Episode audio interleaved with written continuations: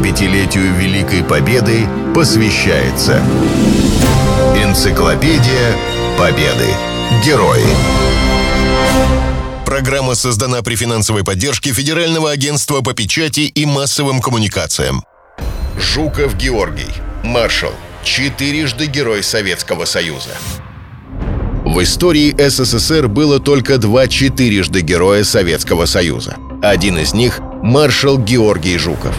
В мемуарах он так описывает место своего рождения. Дом в деревне Стрелковки Калужской губернии, где я родился 19 ноября 1896 года, стоял посредине деревни. Был он очень старый и одним углом крепко осел в землю. От времени стены и крыша обросли мохом и травой. Была в доме всего одна комната в два окна – Тяжелая нужда, ничтожный заработок отца на сапожной работе заставляли мать подрабатывать на перевозке грузов. Мы, дети бедняков, видели, как трудно приходится нашим матерям, и горько переживали их слезы. И какая бывала радость, когда из Малоярославца привозили нам по баранке или прянику, вспоминал Георгий Константинович. После окончания трех классов мать устроила Георгия в учение к владельцу скорняжной мастерской в Москве. Детство закончилось рано. В 1915 году молодого парня мобилизовали. Военная карьера началась в кавалерии. Жуков был контужен, болел тифом. В конце войны на груди красовались два Георгия. После революции вступил в Красную армию, где проявил себя смелым командиром.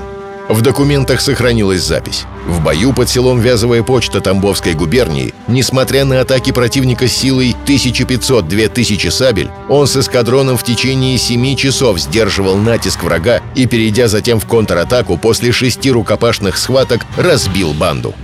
Потом был Халхингол и Бессарабский поход – Здесь особенно проявился его талант полководца. К началу Великой Отечественной войны он занимал пост начальника генштаба и заместителя наркома обороны СССР. Хотя еще в 1930 году Рокоссовский в его аттестации отмечал «На штабную или преподавательскую работу назначен быть не может. Органически ее ненавидит жизнь изменила предпочтения.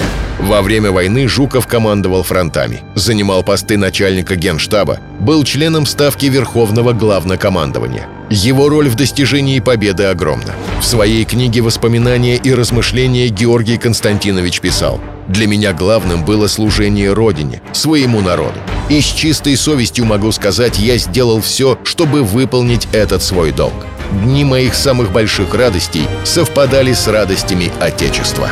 Служившие под его началом офицеры отзывались о Жукове как о человеке, обладающем чувством юмора, проявляющим заботу о личном составе войск, в первую очередь о солдатах. Одновременно он был требовательным и строгим.